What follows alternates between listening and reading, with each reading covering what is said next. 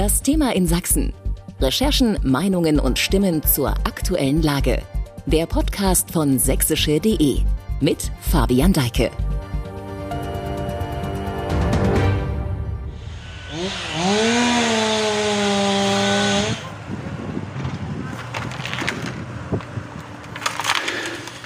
Das sind Originalaufnahmen, die Geräuschkulisse von vergangener Woche, als das Protestcamp im Heidebogen westlich von Dresden geräumt und schließlich nach mehr als anderthalb Jahren friedlicher Besetzung für die Rodung von mehr als siebeneinhalb Hektar Wald Platz gemacht wurde.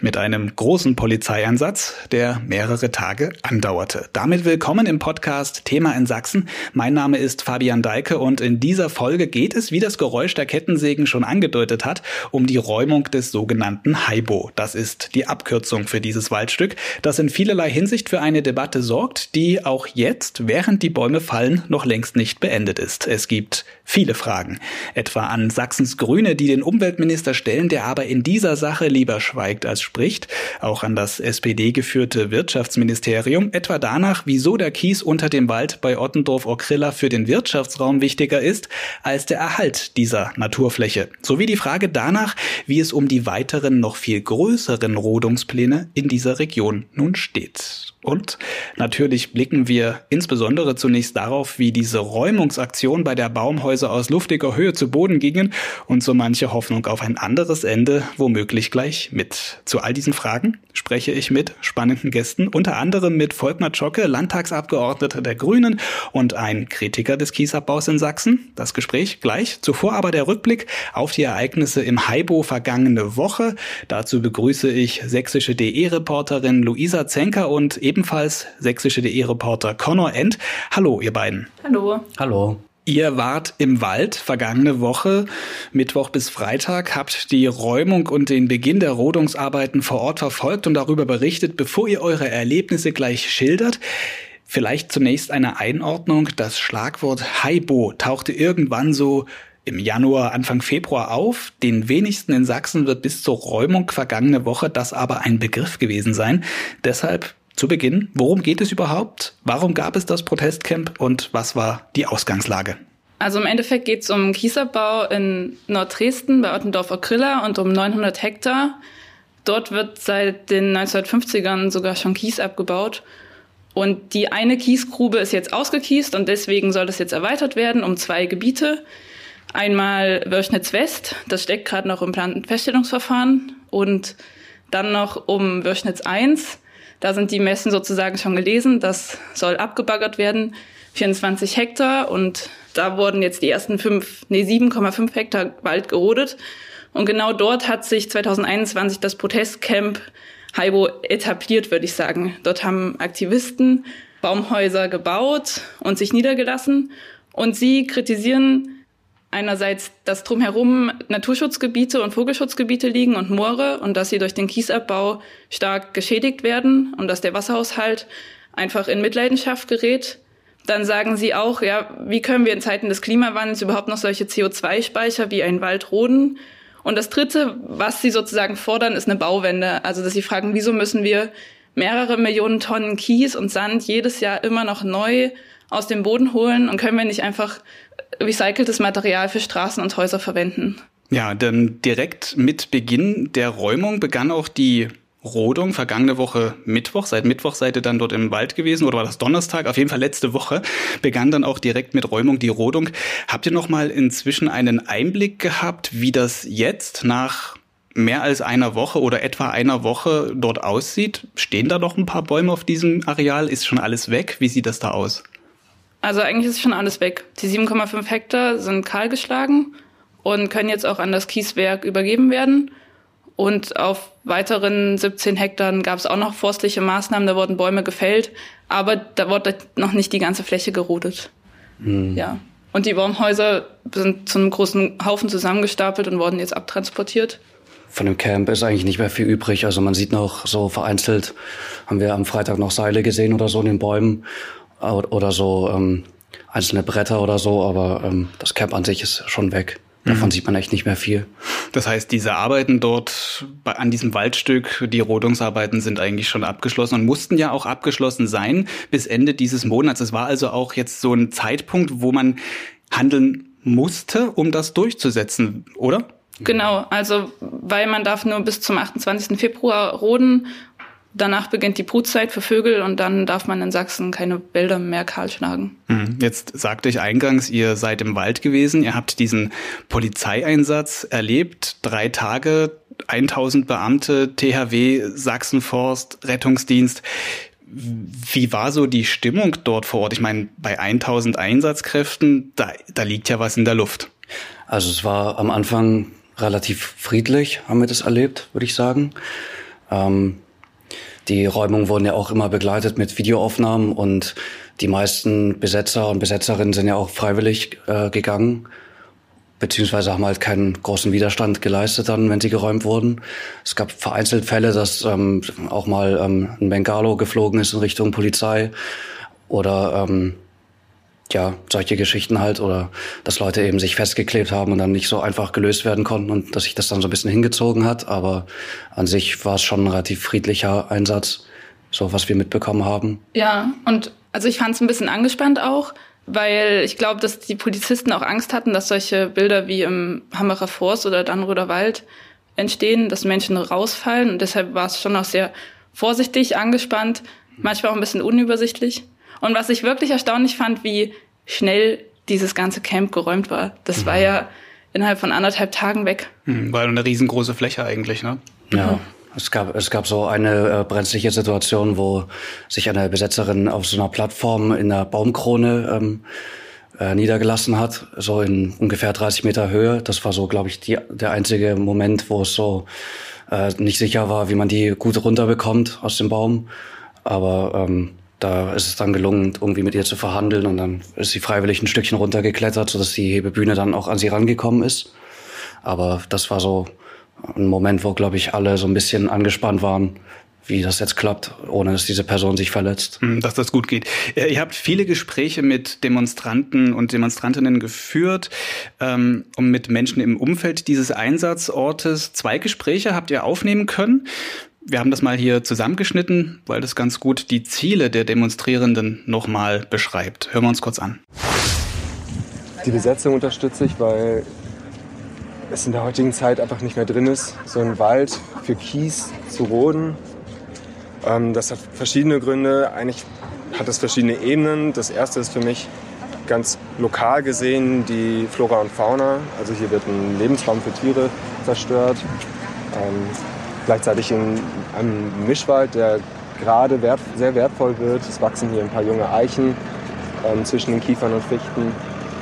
Wir stellen uns halt der Rodung in den Weg, weil wir nicht wollen, dass weiterhin Kies abgebaut wird, weil zum einen dafür Wald gerodet wird, was an sich schon nicht gut ist in Zeiten der Klimakrise und zum anderen aber der Kies einfach ein klimaschädlicher, veralteter Baustoff ist, Kies ist ja ein, ein, Grundstoff von Beton und Beton verursacht 8% der weltweiten Emissionen, also ist ein extrem großer CO2-Emitter und wir müssen auf jeden Fall umsteigen auf Holzbau und vor allem auch weniger bauen, weil wir halt viel zu viel abreißen und dann wieder neu bauen aus irgendwelchen ästhetischen Gründen oder wirtschaftlichen Gründen und davon muss man wegkommen. Mhm. Na, sonst kriegen wir die Klimakrise halt nicht in den Griff. Ja, das war jetzt die Perspektive zweier Demonstrierender, die ich denke schon für, für die Mehrheit oder für alle dort gesprochen haben. Du hattest das ja auch, Luisa, vorhin in deiner einen Antwort schon mal angesprochen, wofür sie einstehen. Da fiel unter anderem dieser Begriff neben Klimaschutz auch Bauwände, also weg vom Beton. Das ist das Ziel dahinter. Mhm, auf jeden Fall. Sie sagen ja auch äh, Wald statt Asphalt. Ähm, ist ein großer Slogan, der auch überall in den Bäumen hing und so. Hm. Also das ist im Prinzip neben dieser Komponente, um die es eben geht, Klima- und Umweltschutz eine Bauwende herbeizuführen.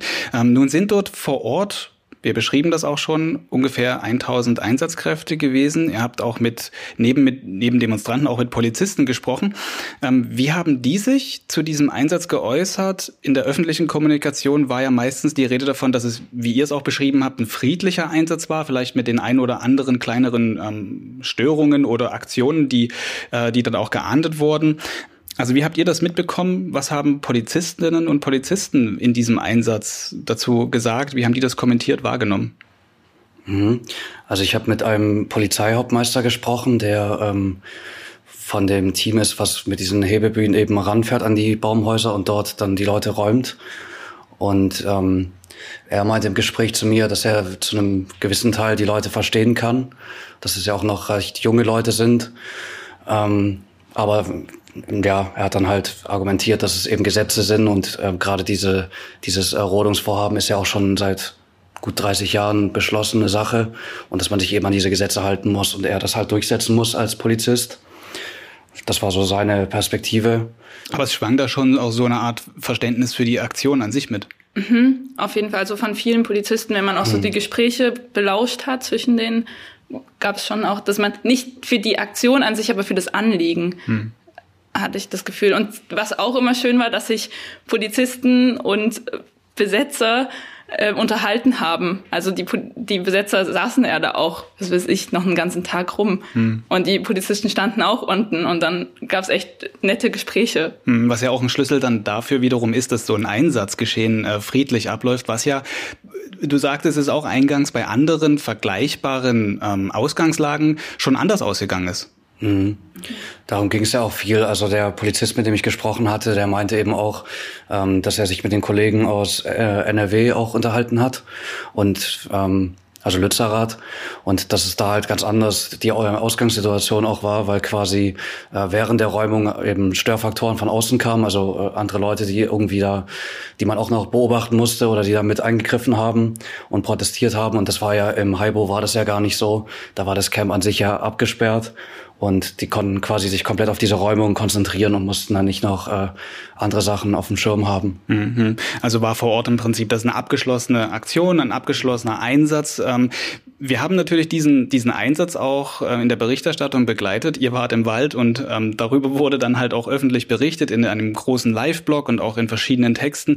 Und ähm, auch auf Social Media ist dieses Thema dann bei sächsische.de auf Instagram und auf Facebook äh, begleitet worden. Und wir haben auch mal dort geschaut, wie hat die Community, also wie haben vornehmlich Menschen in Sachsen das wahrgenommen, was dort passiert? Wie denken die Menschen über die Ziele der Demonstrierenden, über das, äh, über das ganze Thema? Ja, das hat zusammengefasst sächsische.de Social Media Redakteurin Angelina Sortino und hören wir mal zu oder hören wir mal rein, was sie da in den Kommentarspalten der Postings auf Instagram und Facebook herausgefunden hat.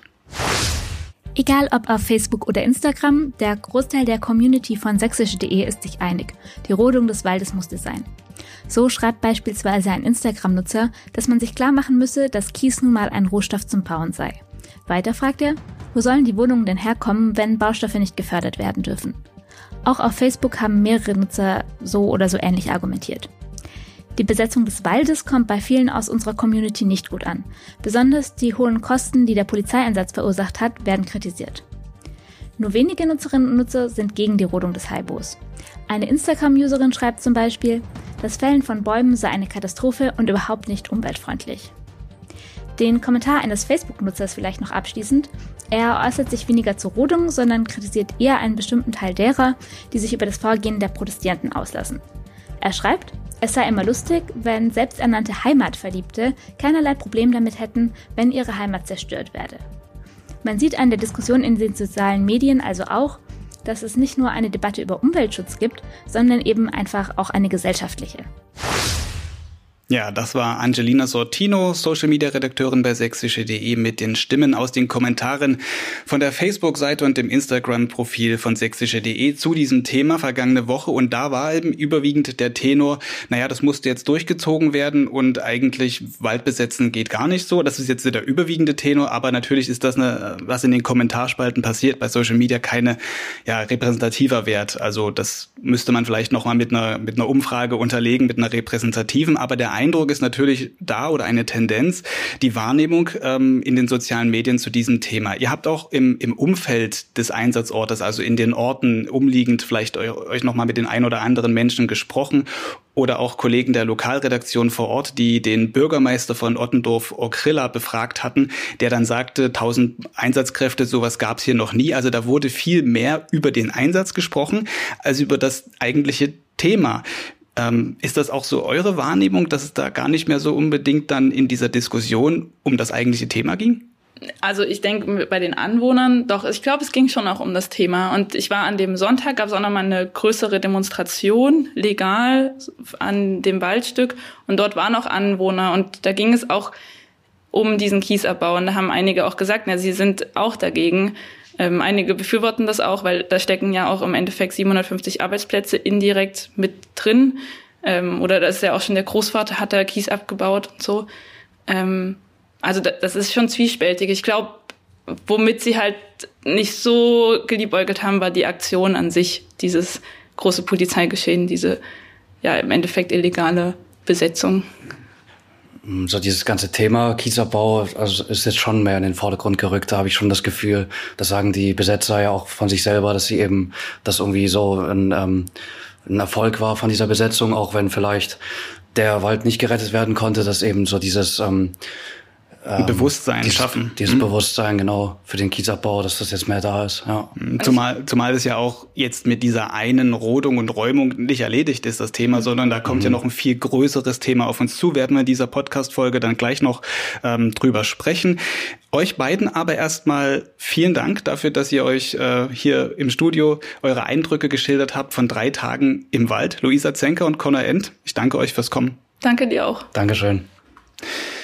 Das Ereignis, die Besetzung und schließlich die Räumung des Waldstücks ist das eine. Das andere ist die politische Debatte darüber und die lief in den vergangenen Wochen parallel zu den sich dann im Wald bei Ottendorfer Griller zutragenden Ereignissen. Insbesondere eine Partei, das zeigte sich, steckt bei dem Thema in einer Zwickmühle. Die Grünen in Sachsen an der Regierung beteiligt, würden am liebsten keinen Kies abbauen lassen und befinden sich jetzt unter öffentlichem Rechtfertigungsdruck. Darüber, wie verzwickt die Lage wirklich ist, geht es jetzt im zweiten Teil dieser Podcast-Folge. Dazu begrüße ich jetzt hier im Studio den grünen Landtagsabgeordneten Volkmar Zschocke. Hallo, Herr Zschocke.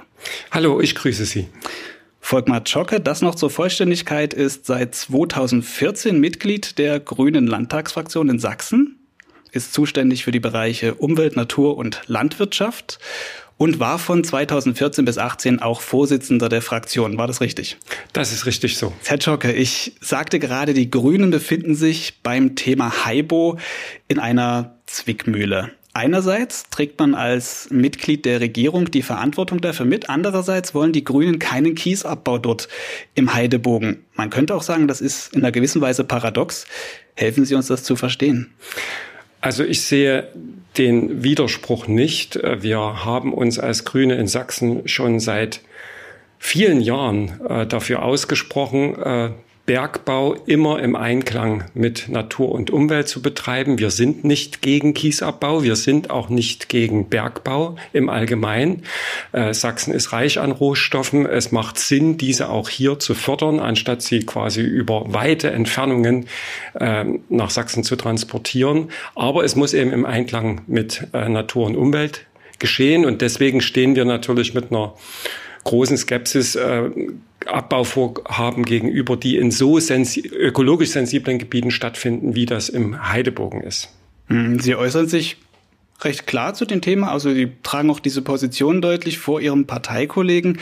Umweltminister Wolfram Günther fiel das vergangene Woche etwas schwerer. Er äußerte sich im Rahmen der Räumung auf unsere Anfrage hin nicht. Ein Sprecher des Umweltministeriums sagte schließlich, man habe es nicht mit einer Frage des politischen Willens zu tun und verwies auf bestehende Verträge, gegen die man nichts mehr machen könne. Das stimmt formal, klingt aber irgendwie auch nach, naja, ich bin froh, da jetzt nicht sagen zu müssen zu diesem Thema. Man hätte die Position der Partei und die Umstände ja auch öffentlich, medienwirksam zum Zeitpunkt der Räumung nochmal beschreiben können. Warum ist das nicht passiert? Also ich kann Ihnen die Frage nicht beantworten, äh, wie ein Ministerium äh, quasi die öffentliche Kommunikation steuert. Ich weiß nur und äh, kann das bestätigen, dass die Position der Partei bekannt ist, auch veröffentlicht ist. Seit 2012 haben wir dazu Beschlüsse auch öffentlich transportiert auf unserer Internetseite, in Pressemitteilungen, in öffentlichen Veranstaltungen. Das ist also schon wirklich sehr, sehr lange ein Thema bei uns, diese Auseinandersetzung mit Bergbauvorhaben und den einhergehenden ähm, Auswirkungen auf, auf Umwelt und äh, Naturschutz. Der Punkt ist, äh, und das mag vielleicht die Zurückhaltung des Ministeriums etwas erklären, wir sind hier in einem bergrechtlichen äh, Planfeststellungsverfahren. Hier gibt es äh, bergrechtliche Planfeststellungsbeschlüsse. Also hier sind, ist ein Rechtsrahmen da, den der Umweltminister natürlich und auch wir als äh, Bündnis Grüner Landesverband respektieren müssen. Unabhängig von der Frage, ob wir mit allen Entscheidungen, die in der Vergangenheit getroffen wurden, einverstanden sind. Aber in einem Rechtsstaat gelten äh, die Rahmenbedingungen dahingehend, dass wenn rechtsgültige Genehmigungen vorliegen, äh, dann kann dort natürlich auch äh, Bergbau erfolgen. Und wenn das natürlich nicht im Einklang mit Natur und Umwelt geschieht, mhm. dann muss die Bergaufsicht handeln äh, und dort eingreifen.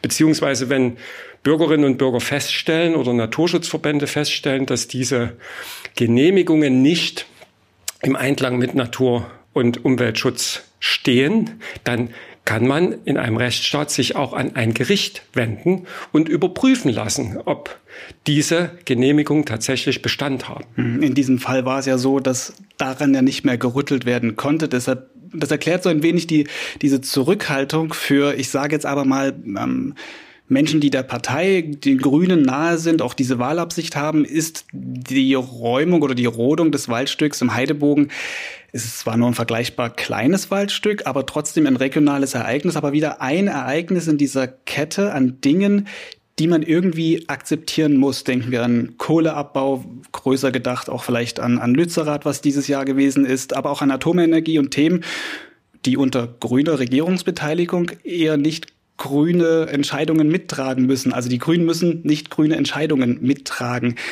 Führt das für Grüne so ein wenig in einen ja, Glaubwürdigkeitsprobleme oder in diese Zwickmühle rein, in der wir auch jetzt beim Heidebogen waren? Wie ist Ihre Sicht auf diese Dinge? Also ich glaube, das lässt ja niemanden kalt, wenn große Waldflächen gerodet werden. Das geht auch an uns äh, nicht spurlos vorüber. Das sind äh, schmerzliche Eingriffe, die geschehen hier in den Naturraum, äh, verbunden natürlich mit der Hoffnung, dass eine Renaturierung äh, nach, den Bergbau, äh, nach dem äh, Bergbau auch wieder gelingt. Nichtsdestotrotz ist es ja wichtig, auch immer und immer wieder zu erklären, wie diese Verfahren funktionieren. Hätte letzte Woche beispielsweise der grüne Umweltminister machen können? Wie gesagt, äh, wir erklären das seit geraumer Zeit, äh, dass es äh, im Rahmen des aktuell geltenden Bundesbergrechts sich wie folgt darstellt, die Unternehmen, die dort Bergrecht haben, die dort quasi auch den grundsätzlichen Anspruch haben, dort die Rohstoffe zu fördern, Letztendlich haben die einen Rechtsanspruch auch auf eine Genehmigung, wenn die Rahmenbedingungen eingehalten werden. Und in diesen Verfahren äh, darauf zu achten, dass alles im Prinzip auch geprüft wird, dass äh, die, die Einflüsse auf äh, die Moore, auf die äh, umgebenden Biotope dort äh, ausführlich geprüft werden. Das ist natürlich eine Aufgabe, die im Verfahren sehr verantwortungsbewusst gemacht werden muss. Hm. Kommen wir vielleicht noch mal genau auf diesen Punkt auch äh, zu sprechen, was da alles gemacht werden muss, bis überhaupt ähm, ein solches Waldstück freigegeben wird zur Rodung und auch dann letztlich zum Abbaggern von Kies. Ähm, was viele vielleicht auf Anhieb nicht gleich verstehen, wenn man das Schlagwort Haibo hört, warum das da jetzt ein großes Problem ist, wenn das rechtlich ja formal alles geklärt ist. Wir haben nochmal nachgefragt beim sächsischen Wirtschaftsministerium und dessen äh, Administration oder unter dessen Dach auch das Oberbergamt ähm, steht, das ja letztlich für die Rodung dann in Verantwortung ist. Ähm, und wir haben gefragt, ob man diese Verträge nicht nochmal hätte prüfen können hinsichtlich ihrer Durchführbarkeit. Unsere Frage hat Staatsministerin Ines Fröhlich beantwortet und zwar so. Zunächst möchte ich festhalten, dass wir seit mehr als 30 Jahren Kies im Heidebogen abbaggern. Und dieser Abbau war und ist wichtig, insbesondere für die Bauwirtschaft, auch gerade für uns alle im Großraum Dresden. Es gibt halt keine Bauvorhaben ohne Kies und Sand, keinen sozialen Wohnungsbau, keine neuen Schulen, keine neuen Kitas, keine Radwege, keine Eisenbahnstrecken und auch keine neuen Windräder. Für all das brauchen wir den Kies als Grundbaustein, wenn ich das so sagen darf. Zu Ihrer Frage, ob man nochmal die Verträge hätte einer Prüfung unterziehen müssen, ganz klar. Hier gilt aber, dass die konkreten Abbaugenehmigungen nicht über Jahrzehnte pauschal gelten, sondern sie werden gerade alle zwei Jahre erneuert. Dabei durchlaufen sie jeweils eine, einer intensiven Prüfung und unterliegen natürlich gesetzlichen Verfahren, wobei wir gerade dabei auch darauf achten, dass wir die Eingriffe in die Natur und Umwelt so gering wie möglich gestalten. Lassen Sie mich aber noch auf einen zweiten Aspekt eingehen. Hier in Deutschland wissen wir, unter welchen sozialen, ökologischen Bedingungen abgebaut wird. Das können wir kontrollieren, das sehen wir. Wie in China oder in Indien jedoch die Rohstoffe wirklich abgebaut werden, wissen wir nicht. Wir ahnen es aber. Und gerade Sande und Kiese werden in unmittelbarer Nähe der Lagerstätte verarbeitet, was konkret für Würschnitz die Stadt Dresden ist. Mit den damit verbundenen kurzen Transportwegen profitiert nicht nur der sächsische Verbraucher, sondern am Ende auch die Umwelt, da die Rohstoffe eben halt nicht aus Asien oder anderen Teilen der Welt erst hierher transportiert werden müssen. Wir vermeiden also somit einen unnötig großen ökologischen Fußabdruck. Das also Staatsministerin am sächsischen Wirtschaftsministerium Ines Fröhlich. Herr Tschocke, teilen Sie diese Begründung, aber auch diese Wahrnehmung lieber hier Kies unter unseren europäischen kontrollierten Bedingungen abtragen als irgendwo anders auf der Welt? Sie sagten das ja eingangs schon so ein bisschen. Ja, natürlich kann man das grundsätzlich teilen, diese Positionen. Die teilen wir auch als Bündnis 90 Die Grünen in Sachsen. Äh, natürlich, aber nur immer mit dem Zusatz, wenn es im Einklang mit Natur und Umwelt geschieht. Denn äh, der Moorschutz hat ja auch äh, hohe Bedeutung, äh, insbesondere vor, vor dem Hintergrund des Klimawandels. Die Moore sind äh, von unersetzbarem Wert äh, für den Klimaschutz, für die Biodiversität, äh, für die Ökologie vor Ort.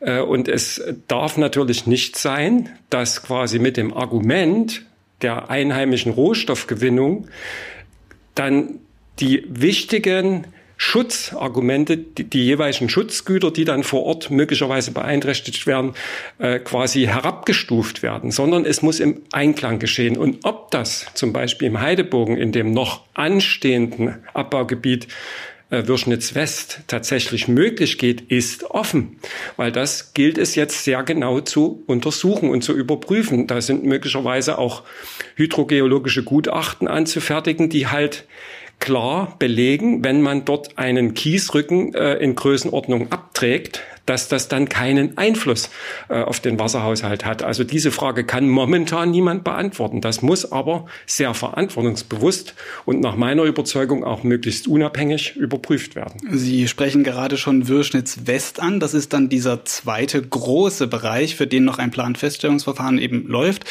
Würschnitz, das ist das, wo jetzt das Protestcamp im Heidebogen war.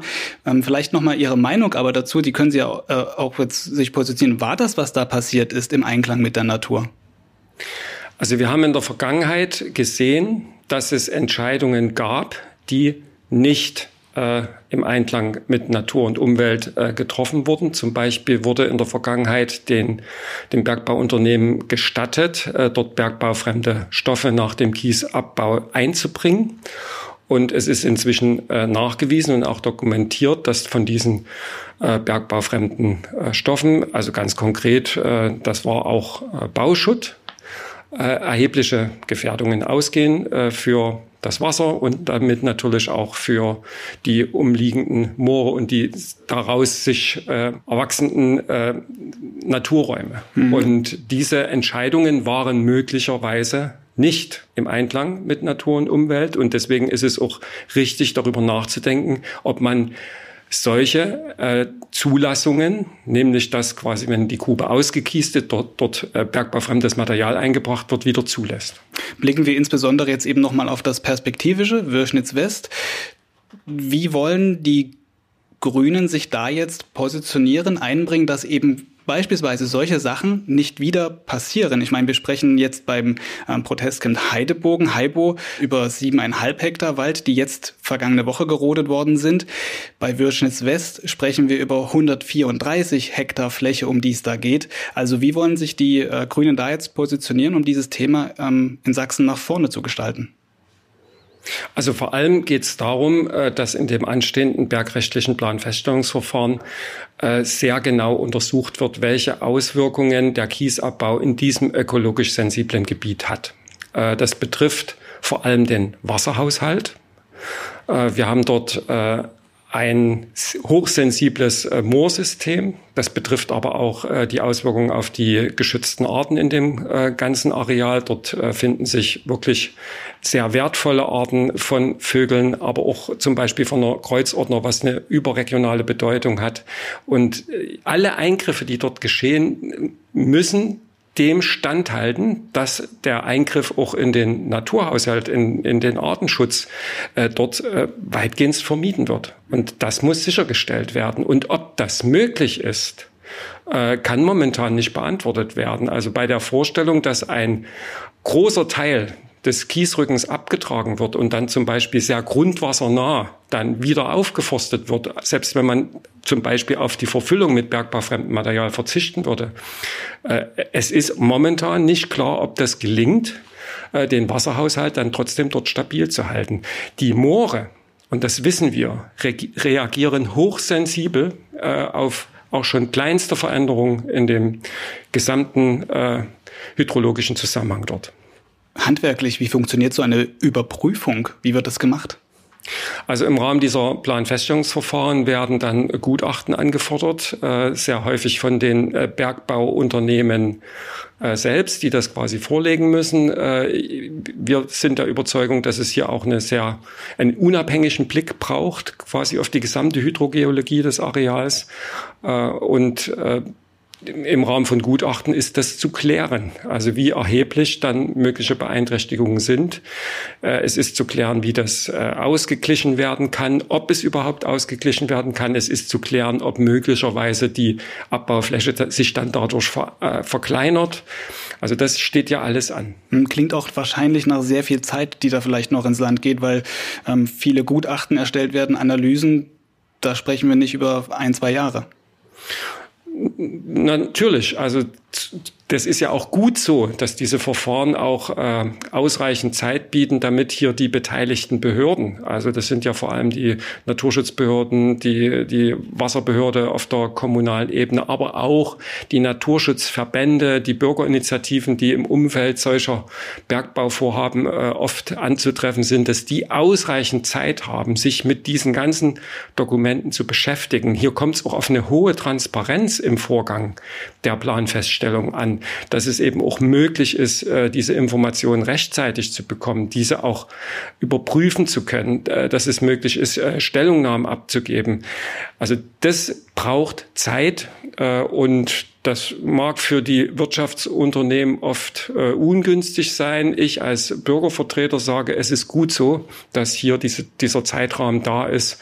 Und wir drängen auch immer darauf, dass es ein, eine möglichst niedrige Hürde gibt, auch sich zu beteiligen und einzubringen, insbesondere für die Bürgerinnen und Bürger vor Ort, denn die sind zuallererst davon betroffen. Und dafür ist natürlich diese Transparenz, diese Ansprache nötig, wie es insbesondere um die Planungen bei dem Areal Würschnitz West steht und wie da die Handhabe ist. Das haben wir ebenfalls beim sächsischen Wirtschaftsministerium angefragt. Wir hören nochmal Staatssekretärin Ines Fröhlich.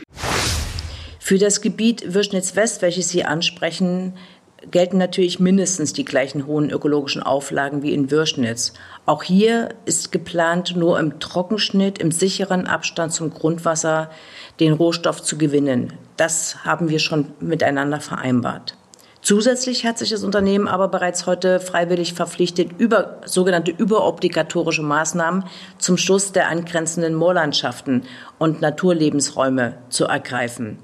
Wenn das Unternehmen nun also alle nötigen Unterlagen vorlegen kann, die entsprechenden Umweltgutachten einen Abbau nicht negativ einschätzen, alle erforderlichen Schutzmaßnahmen eingehalten werden können und unsere Auflagen erfüllt werden, dann ist der Abbau zuzulassen.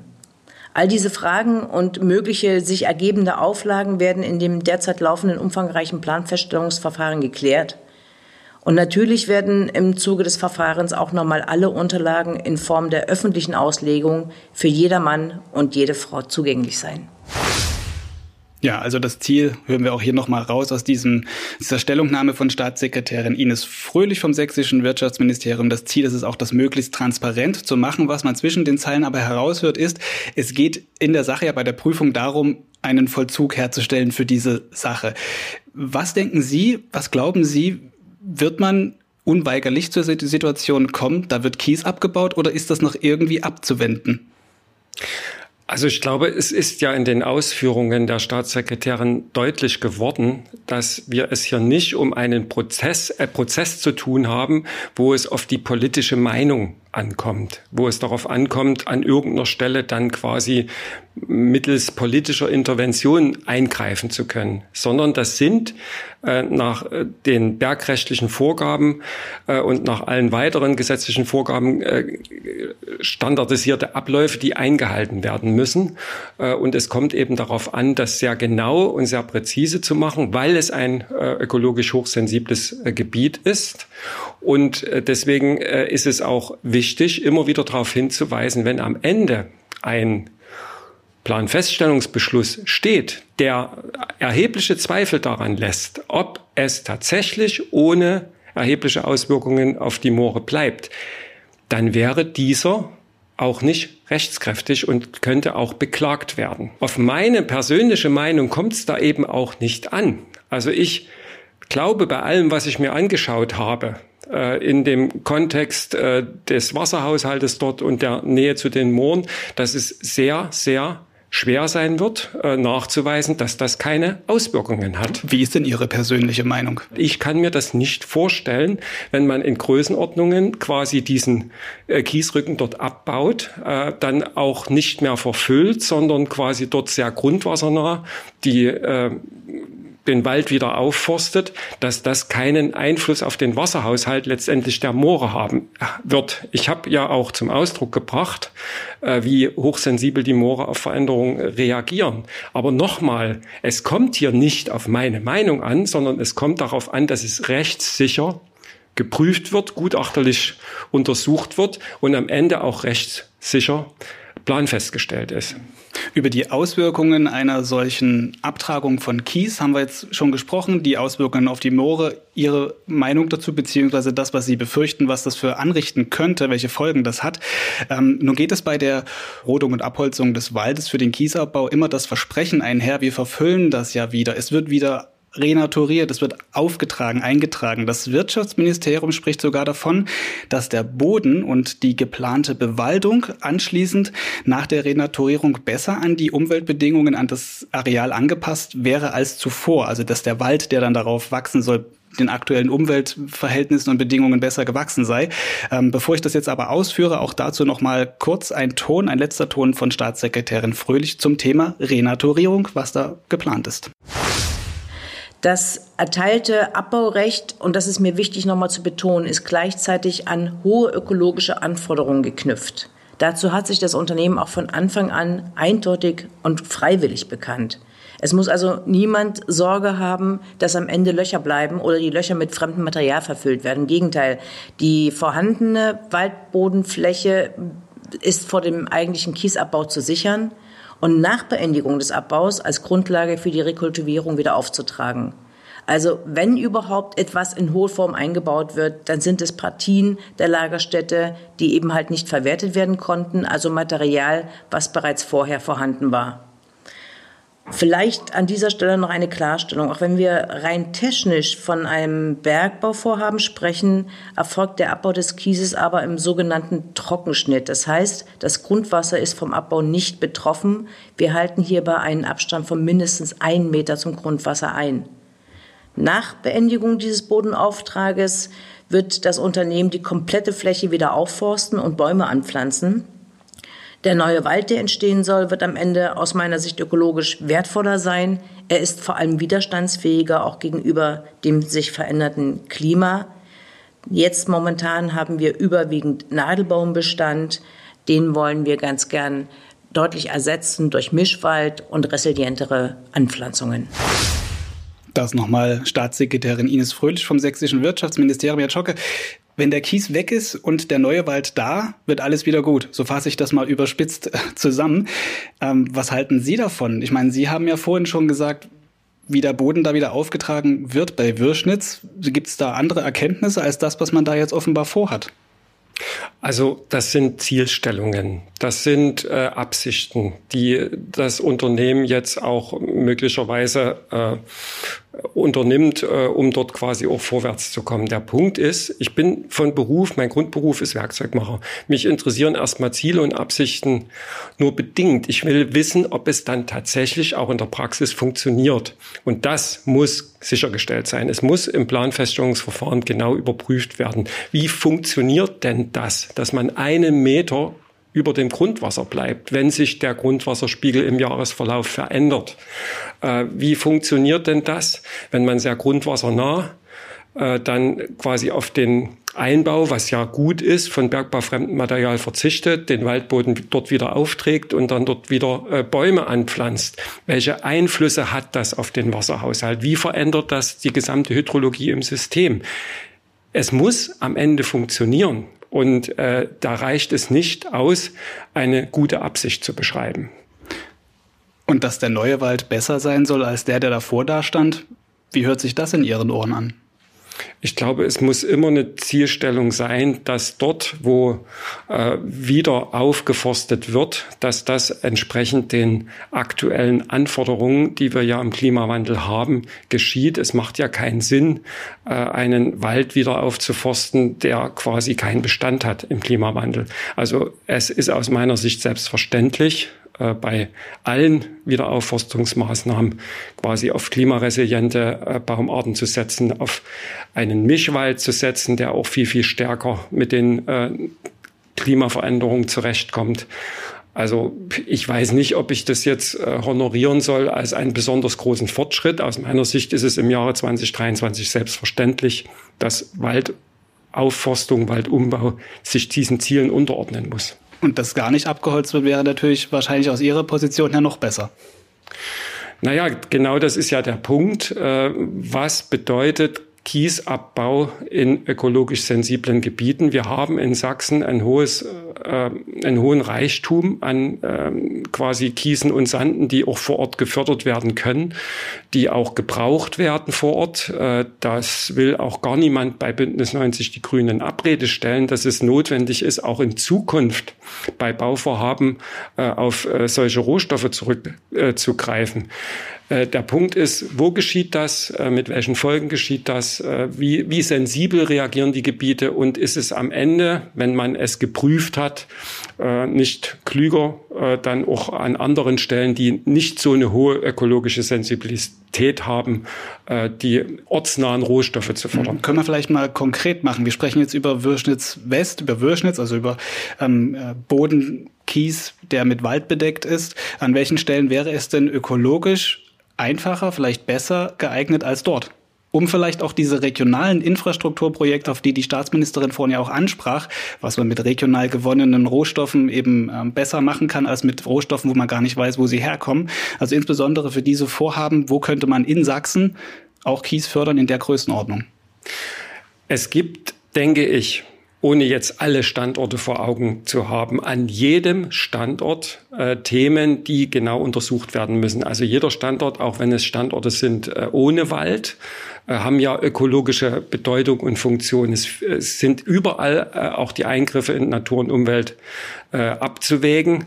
Äh, und nicht, nicht zuletzt ist ja zum Beispiel auch der, der Verlust von landwirtschaftlicher Fläche äh, auch äh, ein, ein Thema, was in diesen ganzen Verfahren auch abgewogen werden muss, äh, mit dem Wissen, dass man es möglicherweise nach dem Bergbau auch wieder herstellen kann. Also das sind Themen, denke ich, da würde ich jetzt nicht hingehen und sagen, äh, dort nicht und dort äh, auf jeden Fall, sondern man muss immer jeden Einzelfall konkret betrachten und im Rahmen der beschriebenen Verfahren überprüfen, Geht das dort? Sind die Eingriffe in das ökologische System so, dass das am Ende nicht zerstört wird? Mhm. Blicken wir vielleicht mal noch auf einen anderen Punkt, der auch jetzt ähm, im Zuge der Räumung des äh, Protestcamps ähm, ein Begriff gewesen ist, der, der diese Tage begleitet hat. Immer wieder gefallen ist der Begriff, man brauche eine Bauwende. Was passiert Ihrer Beobachtung nach in Bezug auf diesen Stichwort, auf dieses Stichwort Bauwende in Sachsen? Es ist ein Thema, was wir in Sachsen stärker vorantreiben müssen, was wir auch stärker und auch ressortübergreifender vorantreiben müssen. Äh, ich möchte von wegschicken, dass es nicht ohne den Abbau von äh, Kiesen und Sanden gehen wird. Es wird immer auch wenn es gelingt, äh, umzustellen, äh, für die eine oder andere Anwendung notwendig sein, äh, bestimmte Rohstoffe noch zu fördern. Aber die Frage ist ja immer, in welcher Menge. Momentan haben wir in Größenordnung, äh, gerade im Betonbereich, äh, Mengen, die hauptsächlich quasi auf natürliche Rohstoffe zurückgreifen. Äh, es gibt Technologien und Verfahren, äh, zum Beispiel für Recyclingbeton. Es gibt aber auch Technologien und Verfahren, wo man die Betonmenge an sich reduziert durch äh, andere äh, Konstruktionen, zum Beispiel Carbonbeton. Wir haben insgesamt die Fragen zu beantworten, kann man auch mit nachwachsenden Rohstoffen sinnvoller und besser bauen und nachhaltiger bauen. Aber auch ganz grundsätzlich die Frage, muss immer alles neu gebaut werden? Ist es nicht viel wichtiger, den Bestand, den wir in unseren Städten äh, und Dörfern haben, auch zu nutzen, zu sanieren oder wiederherzustellen? Also das sind alles große Themen im Rahmen der Bauwende, der wir uns stellen müssen, aus Klimaschutzgründen, aus Nachhaltigkeitsgründen, vor allem eben auch aus Kostengründen. Aber das will ich noch mal ganz ehrlich sagen. Es, das sagen mir auch die, die Unternehmen. Ich war erst gestern wieder beim Unternehmen, die sich mit dem ganzen Thema Bahnschwellen, äh, Ausbau von Schieneninfrastruktur befassen und dort die Betonelemente herstellen. Für bestimmte Anwendungen braucht es bestimmte Körnungen und die müssen möglicherweise auf lange Sicht auch noch äh, gefördert werden. Aber, Aber nicht in diesen großen Mengen. In dieser Größenordnung. Glauben Sie, dass eine beschleunigte Bauwende, das klingt auch wieder nach einem sehr langen Prozess, Prozess sowas wie Würschnitz West dann auch verhindern könnte? Wir werden insgesamt in äh, unserer Gesellschaft nicht umhin kommen, diese Bauwende äh, zu beschleunigen. Äh, Klimaschutz äh, erfordert, dass wir im Bereich Energie, im Bereich äh, Verkehr und vor allem eben auch im Bereich Bau quasi umsteuern, schon allein aus Kostengründen. Und äh, ich bin davon überzeugt, dass sich diese Dynamik, die wir jetzt auch beim Ausbau der erneuerbaren Energien sehen, dass diese Dynamik sich auch im Baubereich entfalten wird, einfach weil es gar nicht mehr anders geht, weil die sogenannten externen Kosten äh, von äh, nicht nachhaltigen Bauen äh, immer äh, höher werden und das äh, dann auch nicht mehr bezahlbar sein wird. Mhm, beantwortet jetzt natürlich nur die halbe Frage, ob jetzt perspektivisch Sie eine Möglichkeit sehen, dafür eben durch eine solche beschleunigte Bauwende solche großen Vorhaben wie Würschnitz West, also große Eingriffe in die Natur zu verhindern tatsächlich. Ähm, vielleicht noch mal ein anderer Lösungsweg aufgezeigt, den hat sich auch die sächsische Staatsregierung in den Koalitionsvertrag geschrieben, ist eine Anpassung des Bergrechts. Das ist auch noch so ein Szenario, das vielleicht dazu führen könnte, dass ähm, so etwas wie Würschnitz West noch mal eher mit Schwierigkeiten behaftet ist in diesem Planverfahren. Welche ähm, Möglichkeiten sehen Sie denn in diesem Punkt Änderung des Bergrechts? Was, über was wird da auch genau gesprochen? Also das Bergrecht ist ein Thema auf Bundesebene. Ich bin sehr froh, dass das zumindest jetzt im Koalitionsvertrag auf Bundesebene Einklang gefunden hat. Wir drängen in Sachsen schon seit Jahrzehnten auf eine Reform äh, des Bundesbergrechtes, insbesondere auch vor dem Hintergrund dessen, was wir gerade hier intensiv diskutieren, nämlich wie muss der Abwägungsprozess äh, mit den Eingriffen in Natur und Umwelt gestaltet werden. Und da sind wir der Überzeugung, und deswegen treiben wir diese Reform des Bergrechtes voran, dass eben dem Umwelt- und Naturschutz da wirklich ein höheres Gewicht äh, verliehen werden muss.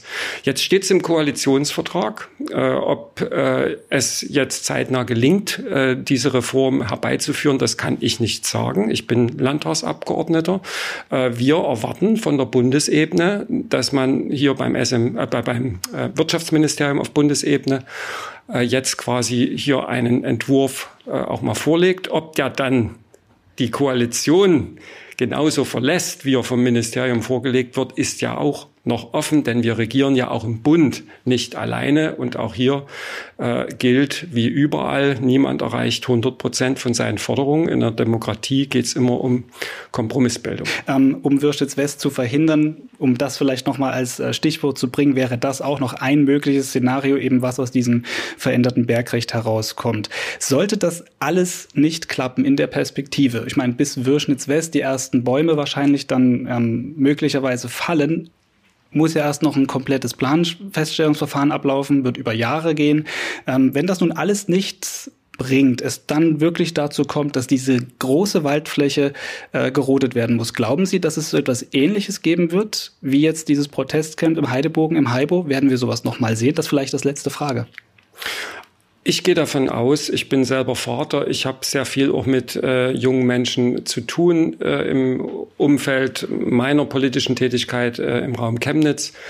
Äh, dass junge Menschen zunehmend äh, aufbegehren äh, und protestieren, wenn sie sehen, dass hier Entscheidungen getroffen werden, die in der Gefahr stehen, die Lebensgrundlagen künftiger Generationen zu gefährden. Und ich finde, das ist auch das gute Recht von jungen Menschen. Und solche Proteste sind wichtig und es ist notwendig. Und ich finde, es ist auch für meine Generation wichtig, auch immer sich an die eigene Nase zu fassen und zu fragen, warum äh, junge Menschen so aufbegehren, warum junge Menschen so verzweifelt sind und auch zu solchen Protestformen greifen. Also das, denke ich, ist eine wichtige Aufgabe, der wir uns als Elterngeneration stellen sollten, anstatt mit dem Finger zu zeigen, äh, äh, wie, wie schlimm und wie äh, ja, äh, gefährlich das ist. Die, die Frage, warum sich jemand in so eine auch für ihn selbst gefährliche Situation bringt und so eine Protestform wählt, sollte doch vor allem dazu führen, äh, uns die Frage zu stellen, wo kommt diese Verzweiflung her und was bedeutet das? Ne? Aber entscheidend ist äh, aus meiner Sicht, dass wir trotzdem immer unsere Aushandlungsprozesse mit einer hohen Akzeptanz für den rechtsstaatlichen Rahmen gestalten. Es macht keinen Sinn, außerhalb der äh, Verfahren und Legitimationsgrundlagen in einem demokratischen Rechtsstaat Dinge durchdrücken zu wollen. Das funktioniert nicht und das ist auch mit einem Vertreter, der hier für, für Bündnis 90 auch aus der Wendezeit steht, äh, nicht zu machen. Hm. Also möglicherweise gibt es ein Hybrid 2. Das können wir aus dieser Antwort mitnehmen. Und es geht natürlich auch immer darum, dass es im Einvernehmen ist mit den umstehenden Rahmenbedingungen. Das war Volkmar Czocke, Landtagsabgeordneter der Grünen in Sachsen und dort verantwortlich für Fragen zu Natur, Umwelt und Landwirtschaft. Ich danke Ihnen für das Gespräch. Ich danke Ihnen. Ja, und damit geht diese Folge Thema in Sachsen zu Ende. Wie es in der Lausnitzer Heide beim Kiesabbau in Wirschnitz und Wirschnitz West bei Ottendorf-Okrilla weitergeht, dazu bleibt sächsische.de natürlich dran. Neue Entwicklungen bekommen Sie immer aktuell bei uns. Hier im Podcast geht es weiter in zwei Wochen mit dem nächsten Thema in Sachsen. Bis dahin, Ihnen alles Gute. Tschüss.